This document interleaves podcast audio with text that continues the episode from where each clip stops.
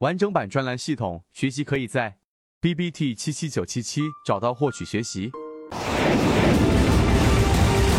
所以呢，今天我们花三分钟继续给大家去讲交易系统里面的一个架构。实际上要建立自己的交易系统，我们说过它是一个很长时间的，需要你不断不断的修正的过程。但是它一定要有一个比较大的一个框架。那么今天我们花三分钟给大家讲的框架，我觉得对大家建立交易系统会有很大的一个帮助。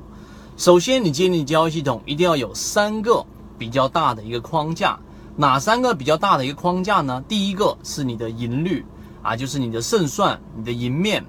第二个就是你的时间周期，时间周期到底是长还是短。第三个就是你的这一个盈亏比率啊，这三个东西到底怎么样去构建呢？我们简单的给大家去讲过，当然我们在我们之前的视频里面完整版都有详细给大家去讲。首先第一个就是我们的这一个胜算，也就是我们的赢面。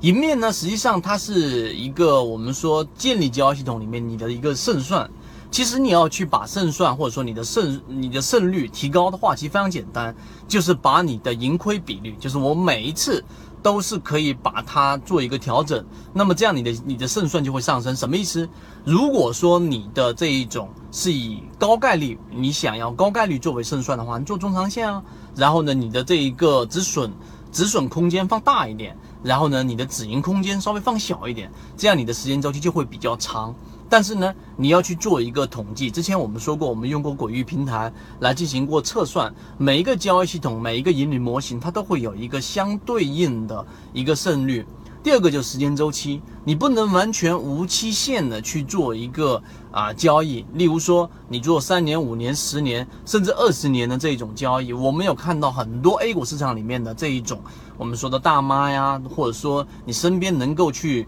啊持续盈利的人，对他确实盈利了。但是你有没有想过，他可能拿着万科 A，他可能拿着中国石油，他可能拿着别的个股，一拿就是三年、五年、十年的，然后它整体的盈率大概是在百分之十。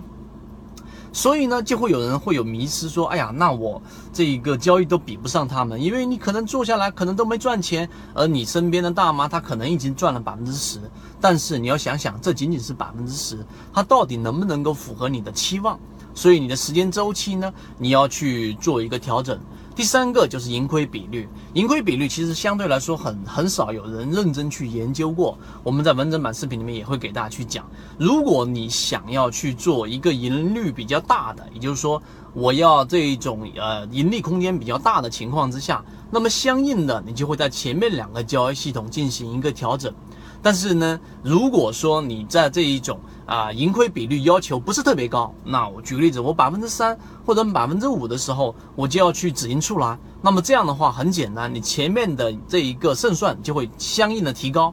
明白吗？如果说你的要求盈亏比率比较大，我想要百分之二十我才止盈出来，那么所以你的这一个啊胜算就会相对来说比较低，或者说你的时间周期就会比较长。这三个维度的设计就决定了你的交易系统实际上呢是取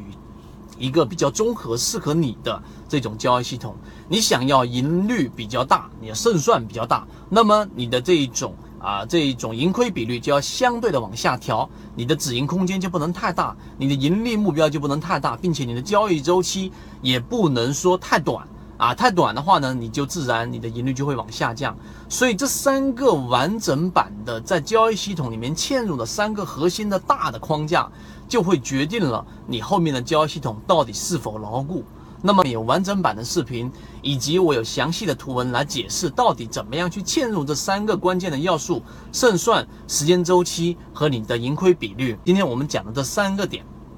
希望对你的交易系统能够有所帮助。好，各位再见。